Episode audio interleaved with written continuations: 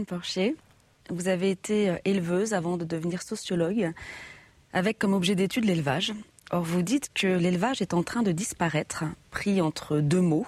D'un côté, il est condamné au nom de l'environnement et de ce qu'on appelle la libération animale, qui en réalité confond euh, élevage et production animale. Et euh, de l'autre, il est de plus en plus absorbé par l'industrie qui a transformé les animaux en produits. Alors vous vous situez sur un fil assez ténu, hein, la défense de l'élevage paysan. Alors peut-être d'abord un mot de vocabulaire. Vous refusez d'appeler l'industrie animale élevage. Pourquoi? Euh, ça tient aux rationalités du travail en fait et au fil historique qui, mène, euh, qui a construit l'élevage ou qui mène aux productions animales. Contrairement à ce qui est souvent dit, euh, les productions animales c'est pas la suite de l'élevage, c'est pas la suite de ce qui précède du point de vue des relations de travail entre humains et animaux. C'est autre chose. Au XIXe siècle, il y a eu une rupture en fait, un, phagocytage de l'élevage par l'industrie et la zootechnie. Donc, j'ai décrit comme euh, la science qui a été créée ex nihilo pour euh, porter l'industrialisation de l'élevage. Et donc, c'est pas, voilà, l'un n'est pas la suite de l'autre. Euh, ça n'a rien à voir avec l'élevage, en fait. C'est, une autre activité. C'est pas le même monde, c'est pas les mêmes objectifs, c'est pas la même histoire, c'est pas les mêmes gens, c'est pas les mêmes animaux. Voilà. Élevage industriel, par exemple, c'est un oxymore parce que soit on est dans l'élevage, soit on est dans, dans l'industrie, mais on peut pas être dans les deux. Je vous propose de regarder un petit extrait d'un reportage euh, de la RTF euh, de 1958 qu'on pourra peut-être commenter euh, après. Reste Raymond. Eh bien, comme vient de nous le dire Gérard Petit, Raymond et sa femme Marie-Thérèse ont monté une petite industrie avicole parallèlement à l'exploitation paternelle. Raymond utilise des méthodes modernes. Il aime bien tout ce qui est nouveau nouvelles techniques, nouvelle organisation sociale. Il pratique l'élevage en plein air dans des poulaillers mobiles. Il travaille aussi en coopérative avec d'autres paysans du village qui sont également intéressés par l'aviculture. Et il se livre à un croisement systématique de races pour améliorer à la fois la chair et la ponte de sa basse-cour. Sa femme est sa principale collaboratrice à la maison. Alors là, on est un peu entre les deux, non? Oui, oui, c'est-à-dire qu'on est, euh, bah, on est au début de l'industrialisation. C'est quand même le système de pensée qui, voilà, la sélection, l'augmentation de la productivité. Mais c'est vrai que le système lui-même, les cabanes mobiles et les, poulets dehors, là, c'est ce qui ressemble à l'élevage paysan, c'est vrai. Avec quand même là, du coup, euh, le recours à des races, euh, enfin, quand c'est possible, plus rustiques. Oui, on est dans un modèle encore hybride. Voilà, on est dans un modèle hybride. entre-deux. Euh, Mais il y a l'idée qu'il faut être productif et que euh, voilà, il y a une certaine division du travail, là on devine quand même. Et quand même un nombre d'animaux assez important. Là. Euh, Mais être productif en même temps, c'est une obligation lorsqu'on fait de l'élevage Oui, c'est-à-dire qu'il faut, bien, faut bien gagner sa vie aussi. Oui, c'est-à-dire qu'au fur et à mesure, là, on a fait une sélection de plus en plus drastique, quoi. Et on, arrive à des, bah, qu'on le sait, quoi, avec des animaux qui peuvent plus marcher, ou à, des animaux qui sont, euh, voilà, qui sont obsolètes euh, au bout d'un temps très court, quoi. C'est, euh, mais sélectionner les animaux, oui, ça fait partie de l'élevage, c'est sûr. C'est, on sélectionne autrefois aussi pour des raisons esthétiques ou affectives, puis depuis le processus industriel pour des raisons uniquement productives, ce qui n'était pas le cas forcément, par exemple, au 19e il y avait quand même une sélection des paysans sur euh, d'autres critères. Parce que bon, ils ne visaient pas euh, à, une énorme productivité. Là, on est quand même dans l'esprit moderne. D'ailleurs, elle le dit. Mm. C'est l'élevage moderne. C'est le début, c'est le début d'autre chose, quoi. Alors vous, vous avez été éleveuse avant euh, d'être chercheuse. Qu'est-ce que ça change? J'étais éleveuse et en plus j'ai travaillé dans les porcheries industrielles, donc j'ai eu une expérience contrastée des rapports de travail aux animaux. Ça change parce que j'ai pu poser des hypothèses en fait que personne n'avait posées sur les relations affectives euh, entre éleveurs animaux dans ma thèse. Euh, Ce n'était pas du tout une évidence euh, il y a 20 ans. Au contraire, même je pense que par exemple les anthropologues voyaient le troupeau, mais ils ne voyaient pas la relation subjective, intersubjective entre éleveurs et animaux. C'était le sujet de ma thèse d'ailleurs, la relation intersubjective entre éleveurs et animaux. Et puis après, sur la souffrance au travail, j'ai montré que en système industriel, il y avait une espèce de contagion de la souffrance entre humains et animaux, Mais ça, j'ai pu poser ça comme hypothèse parce que euh, j'avais vécu dans ces usines. Moi, je savais que j'allais pas y rester, puisque j'étais dans une démarche de formation, donc ce n'était pas mon intention d'y rester, mais quand même, j'ai travaillé assez longtemps pour euh, côtoyer des gens qui, alors, c'est pas qui souffraient, mais ça presque, c'est ce que j'ai compris, mais qui construisaient des barrières contre la souffrance. Mais on, voyait qu'il y avait des choses, euh, voilà, dures. Et donc voilà, c'est pour ça qu'après j'ai travaillé sur la souffrance au travail en système industriel des humains, le croisement de ces souffrances, enfin les, impacts euh,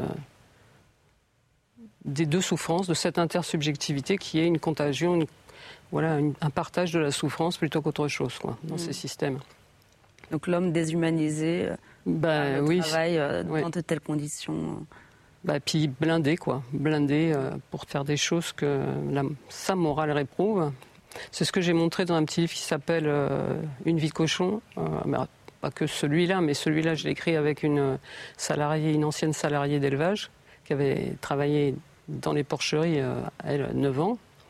Et donc, on a croisé nos expériences pour écrire un petit récit d'une petite fille qui travaille dans les porcheries et qui regarde travailler sa mère. Voilà, c'est un petit récit, mais je pense qu'il donne bien l'écho de ce que c'est que travailler là-dedans et comment, comment on fait des choses que voilà, si on se regardait les faits, on serait horrifié, quoi. Mais on ne les voit pas parce qu'on est euh, voilà, blindé. Alors, il y a un maître mot dans, ce que vous dites, c'est la question du travail, mm. et qui, au fond, au cœur également de, votre recherche. Mm. Alors, pourquoi le travail est-il au cœur de, la réflexion sur l'élevage? Qu'il soit, enfin, que ce soit l'industrie animale ou que ce soit l'élevage paysan bah Parce qu'on est avec des animaux dans des rapports de travail. Enfin, j'ai beaucoup travaillé sur les relations entre éleveurs et animaux. Maintenant, avec euh, l'équipe que j'anime, on est sur les relations aux animaux domestiques. Et vraiment, euh, je pense que les rapports de domestication, ils sont construits par le travail. Voilà, j'en avais l'intuition dans ma thèse qui portait beaucoup sur le travail. Si on est avec les animaux, c'est pour produire des choses avec eux. Et je pense cela depuis, euh, voilà, depuis le début des processus de domestication. On fait des choses avec eux, on produit, on transforme le monde avec eux.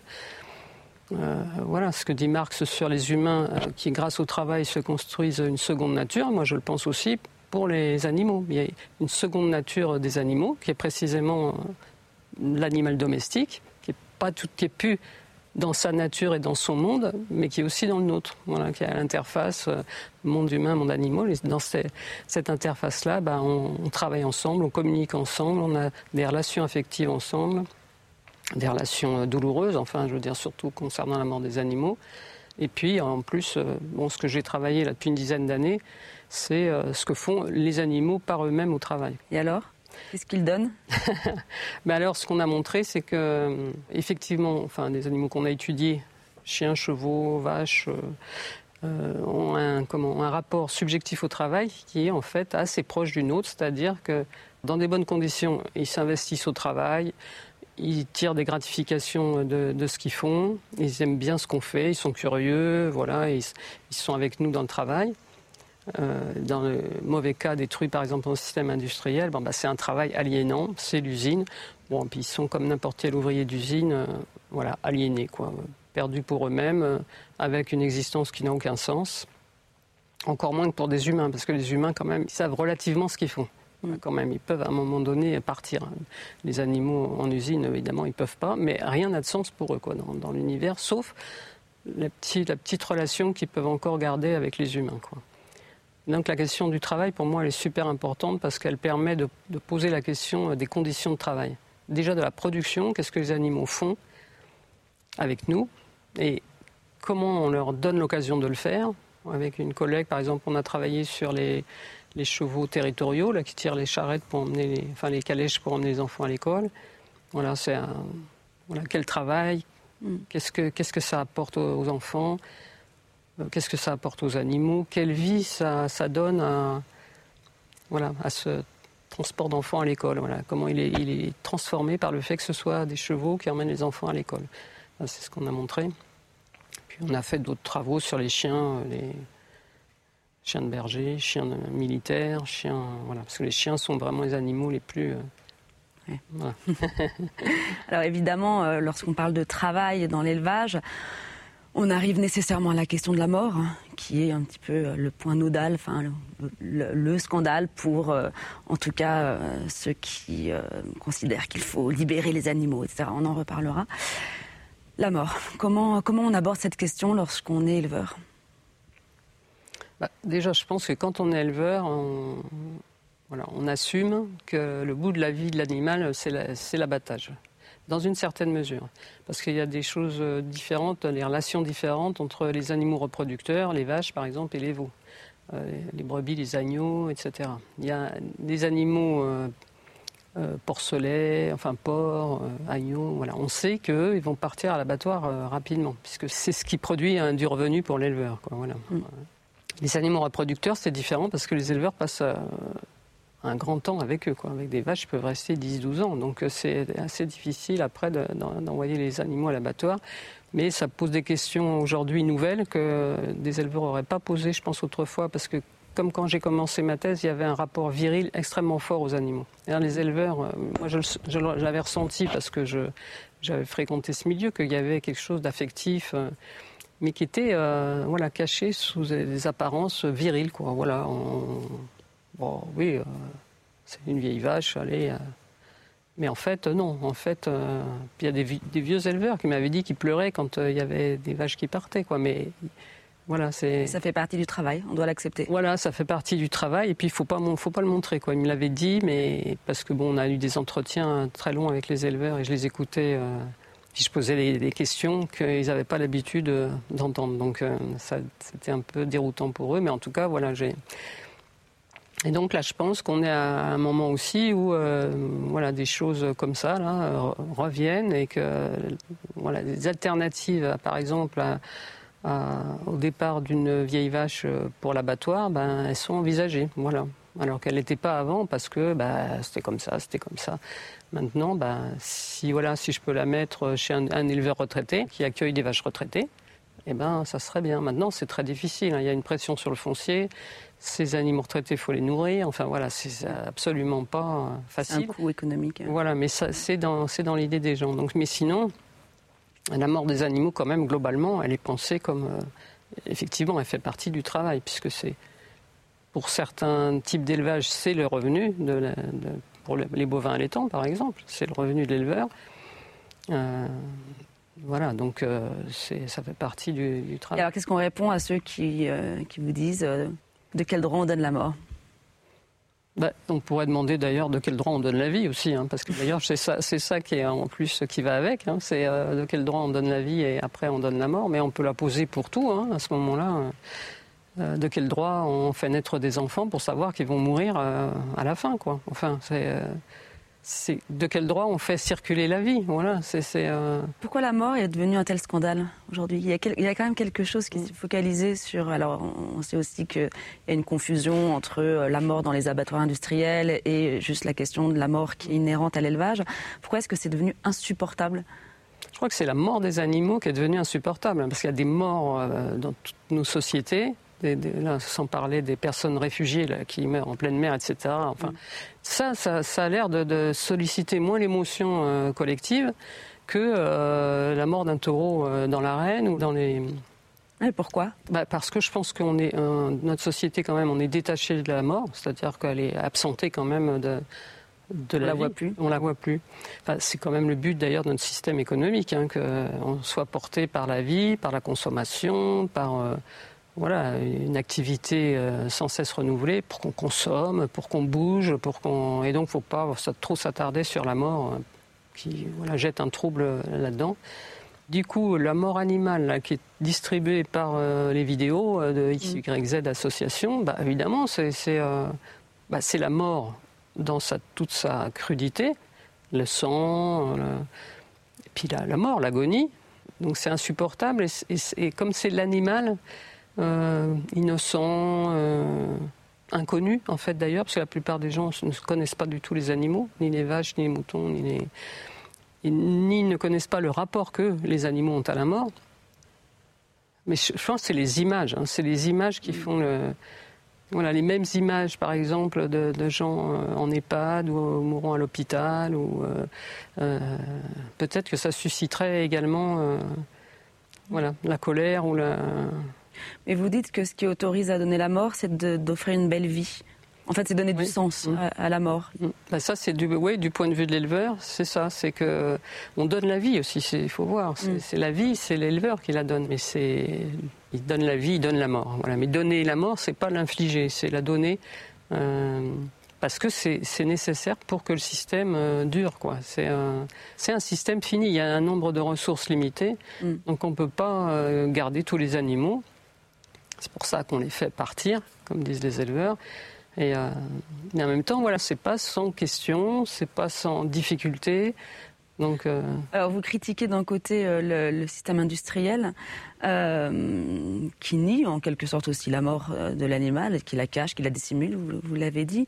Et de l'autre côté, vous êtes aussi assez critique envers les mouvements de libération animale. Alors peut-être juste un mot sur qu'est-ce que c'est que, cette libération animale, ça date de quand Qu'est-ce qui est revendiqué? C'est une dynamique qui, qui, démarre avec le livre de Peter Singer, voilà, Libération animale, qui, qui a paru en 75 aux États-Unis, donc qui, a été traduit en France en 93, donc 20 ans après, et qui depuis, euh, voilà, fait des petits, euh, des, Enfin, il y a un courant philosophique, l'éthique animale, euh, l'antispécisme, voilà, l'antispécisme, voilà, bah, mm. c'était déjà dans Peter Singer. Mm. Euh, voilà, l'idée est globalement que les animaux sont nos prochains, que donc ils ne sont pas tuables, ils ne sont pas comestibles, ils ne sont pas appropriables. Ils sont comme nous, en fait, ils ont des intérêts, donc effectivement, de quel droit on les approprie, on, les, on se les est appropriés. Tout ça. Alors c'est vraiment un courant qui est euh, assez surprenant du point de vue de de l'idée que, par exemple, de la domestication comme euh, domination, exploitation, alors que des anthropologues ont montré largement que la domestication, c'est vraiment un échange, qu'on n'a pas été chercher les espèces animales euh, pour les enfermer, que ça marche pas comme ça. Quoi. Enfin, moi, c'est ce que j'étudie euh, du point de vue de la théorie du don, où euh, finalement, je pense que c'est le donner-recevoir-rendre de la théorie du don de Mauss, là, qui fait que, voilà, depuis 10 000 ans, on vit avec des animaux, en fait. cycle du don qui a été rompu par l'industrialisation et qui fait que, enfin, moi je pense que ça c'est vraiment un moteur de la libération animale, enfin de, tout ce courant et qui porte les, gens. C'est l'idée, mais l'idée maussienne, que quand on rend pas le don, on n'est pas à la hauteur, on, déchoit en fait.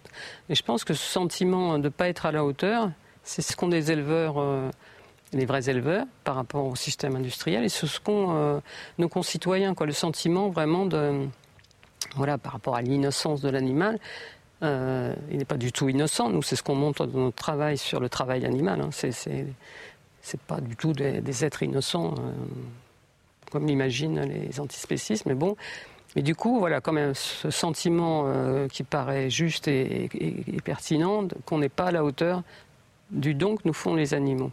Et que donc, là où les éleveurs voilà, cherchent à changer les choses, à améliorer leur travail, à reprendre de l'autonomie, euh, pour euh, bah, travailler dans le respect des animaux, bah, certains voilà, euh, pensent que puisqu'on n'est pas à la hauteur, il faut tout casser, il faut rompre les liens de domestication. C'est assez terrible parce que du coup, si on le voit par la théorie du don, du coup, en fait, ça revient à dire bon, bah, ouais, on a 10 000 ans de dette envers les animaux, hein, mais bon, on les libère, on s'en fout. on rompt le cycle du don. Il a été rompu par l'industrialisation de l'élevage, c'est sûr, puisque on a arrêté de enfin, de penser les animaux comme des animaux et, voilà, de s'en occuper. Mais là aussi, c'est une rupture du don de dire, de nier la dette et de dire, bah non, on va les libérer. Ça veut dire, en fait, on va s'en débarrasser, quoi, parce qu'on a des problèmes moraux à cause d'eux, là. On va s'en débarrasser. C'est ça, en fait, qu'il faut. On se débarrasse du problème moral, en se débarrassant des animaux. Voilà, exactement. Oui, parce que l'une des conséquences de la libération animale serait éventuellement le fait qu'il n'y ait plus de lien du tout entre les hommes et les animaux. Mais c'est ça l'idée, hein. mm. l'idée de la libération animale, c'est ça. Alors comment faire pour arriver à, imposer euh, cette voie si, euh, si ténue entre euh, ces deux extrêmes que sont la production animale et, de l'autre côté la libération animale? C'est pas, pas facile. Hein. Comment faire entendre votre voix? Ben non, c'est pas facile parce que déjà, à cause de, problèmes sémantiques comme l'élevage industriel, etc., mm. c'est très, très difficile du coup après de dire Enfin, pour mm. moi, les éleveurs, c'est des survivants, hein, des survivants à ce processus d'industrialisation. Mais ils sont, ils sont quand même doublement maltraités, parce que non seulement c'est des survivants d'un système, mm. mais en plus, euh, d'une certaine manière, ils sont quand même l'objet d'une vindicte mm. populaire qui fait la confusion justement entre l'élevage, enfin la, production animale industrielle et l'élevage paysan. Du coup, comment vont les éleveurs aujourd'hui? Oui, c'est vrai que la confusion, elle est entretenue à la fois par l'industrie des productions animales, mm. Qui fait exprès de parler d'élevage en, parlant de trucs de, je sais pas, 3000 truies, euh, voilà. Et puis les libérateurs des animaux, pareil, qui, font exprès aussi de, parler d'élevage alors qu'ils sont dans un système industriel. La voie médiane, euh, elle est portée par des éleveurs et par la Confédération paysanne notamment. Euh, mais avec, c'est vrai, je pense, des grandes difficultés liées en fait à la puissance de l'industrie. Parce que ces, libérateurs des animaux, ceux dont ils ne se rendent pas compte là, en, faisant leur, leur critique de tous les systèmes d'élevage avec les animaux, et leur promotion du véganisme, etc., euh, c'est que ça profite à l'industrie en fait. Parce que depuis euh, que Singer a écrit son, son truc, qu'est-ce qui a changé pour les animaux? Rien, en fait, mm. rien. Les systèmes industriels sont, à mon avis, en ce moment plus forts que jamais. Parce que l'élevage, c'est un, comment Non seulement c'est des survivants, mais en plus c'est euh, un projet de société complètement anticapitaliste. Tous les éleveurs paysans ne sont pas anticapitalistes eux-mêmes, mais le projet de société, il est anticapitaliste. C'est vraiment un projet d'autonomie, d'entraide, de, de relations avec les animaux qui ne soient pas des relations d'exploitation. Enfin voilà, un projet porté par, euh, pas par l'accumulation, mais par, le partage de la vie. Et donc, euh, ce fait-là, c'est important parce que cet élevage paysan c'est pas la suite de ce qui précède euh, du point de vue de, euh, comment, de l'industrie. Par contre, l'agriculture cellulaire qui arrive, là, c'est la suite de l'industrie. Et donc, voilà, c'est ma thèse dans Cause animale, cause du capital, que euh, ceux qui investissent dans l'agriculture cellulaire, c'est beaucoup des gens de, en fait, de la cause animale. Et le premier, c'est Peter Singer, qui est maintenant impliqué complètement dans le développement de l'agriculture cellulaire finalement, les défenseurs des animaux, ils préfèrent euh, la viande aux vaches, quoi. Parce que ce qui compte, c'est de produire de la viande, comme dit Péta, parce que euh, les gens ne sont pas assez moraux pour euh, arrêter tout seuls de manger de la viande. Bah donc, on va les obliger, on va leur, donner autre chose. Enfin, voilà, ça, c'est le contexte industriel. Et là-dedans, bah, il y a les éleveurs paysans. Alors, déjà, ils sont mal aujourd'hui parce que, à cause de la grippe aviaire, à cause de la peste porcine, il y a des normes voilà, qui empêchent là les, vraiment les éleveurs de poules plein air, par exemple, de travailler. Enfin, j'ai eu au téléphone il n'y a pas longtemps une éleveuse, elle a arrêté. Quoi. Elle a arrêté, elle était en dépression. Donc euh, voilà, parce que là où il y a quelque chose, des petites cabanes, là, comme on avait vu, là, mm. Elle avait fait des petites cabanes en bois joli, sur prairies fleuries, etc. L'État, les agents de l'État sont arrivés pour dire bon ben ça vous arrêtez tout ça, vous faites plus grand et vous enfermez vos bestioles. Bah, évidemment, on n'est pas éleveur plein air pour enfermer les bêtes. Hein. Mm. Euh, donc le modèle industriel, il est aussi porté par la gestion euh, des crises sanitaires. Derrière la gestion des crises sanitaires, il y a évidemment euh, le fait d'imposer ce système industriel, comme si la survivance de l'élevage gênait ce système global qui pourtant déjà a tout. Ça, c'est une, de mes, de mes questions. Je me dis, mais pourquoi pourquoi ça les dérange qu'il y ait une poignée d'éleveurs paysans là, qui, qui continuent d'exister? Alors bon, mon hypothèse, c'est que le fait qu'il continue d'exister, ça montre qu'on peut faire autre chose, et c'est surtout que nous, en tant que consommateurs, on veut autre chose. Alors donc c'est très difficile. quand même généralisée, y compris du consommateur, euh, que voilà, que choisir de la bonne viande d'un élevage paysan, certes, ça coûte plus cher, mais il peut en manger moins et que ça bah, participe euh, d'un engagement citoyen pour lutter contre la crise écologique. Ça devrait bah commencer à avoir un peu de, de publicité, entre guillemets, euh, parmi les du, du, point de vue de l'écologie, c'est évidemment euh, la solution. Bah euh, ça, tombe sous le sens. Mais là, c'est vrai que là, les paysans ne sont pas. Les éleveurs paysans ne sont pas à la noce en ce moment. Hein, entre les, les normes et les, voilà, les, ces crises sanitaires à répétition qui ne s'arrêteront pas tant que mm. le modèle industriel sera le modèle. Voilà. Oui, c'est un cercle vicieux. Et vous parlez bien d'utopie, hein, c'est le terme que vous utilisez euh, dans l'un des titres de, vos ouvrages. Qu'est-ce que voudrait dire être progressiste aujourd'hui? Bah, Être progressiste, là maintenant, je ne sais pas. J'ai longtemps été progressiste dans mon idée, mais, mais je ne crois, je crois pas du tout qu'il y ait de progrès. Je ne crois pas qu'il y ait de modernité. C'est en fait, on est. Euh, Il faudrait revenir à, un modèle, euh, comme on dit, décroissant, enfin en tout cas un modèle à taille humaine. Il faut redevenir humain et. Hmm. Et euh, vivant, quoi. Parce que là, on est, on est dans une société qui, voilà, de plus en plus euh, nous, plonge dans un travail mort avec nos smartphones, nos ordinateurs, euh, euh, les réseaux sociaux. tout ça, c'est mort, en fait. C'est des, des, liens morts, des, enfin, ce qui n'existe pas, c'est complètement virtuel. Et donc, oui, peut-être être progressiste, ça serait renoncer au progrès et, prendre en compte notre fragilité, notre vulnérabilité, notre sensibilité et bah, comme on fait en élevage, c'est-à-dire assumer de voilà d'être des artisans, faire des, voilà pas avoir des grandes ambitions, euh, s'occuper de notre terre au lieu d'essayer d'aller sur Mars, euh, ça n'a aucun intérêt. Enfin, on s'en fout de Mars. Qu'est-ce que ça? Enfin, c'est ce que disait Stéphane Jay On n'est pas plus avancé finalement que les euh, que les hommes du néolithique. C'est on est je disais pas ça comme ça, mais c'est mm. on est comme eux quoi en fait. On est tout ce qu'on a changé, c'est dérisoire en fait. Remettre le vivant au cœur euh, en affrontant la mort. Oui, voilà, bah, être humain. Être humain, ça veut dire euh, être humain avec les animaux et oui, affronter la mort, puisque de toute façon, on ne peut pas faire autrement. sauf à être transhumaniste et, et euh, vouloir éradiquer ils la mort. Ils n'ont pas encore réussi. Hein. voilà. Qu'ils éradiquent la mort pour eux, ça serait terrible. Bah, j'avais vu un film là-dessus où quelqu'un est immortel, c'est terrible, quoi. Ça serait terrible, ce serait affreux. il faut mourir. Pour vivre, il faut mourir, c'est vrai. Ben, merci beaucoup. Bah, de rien.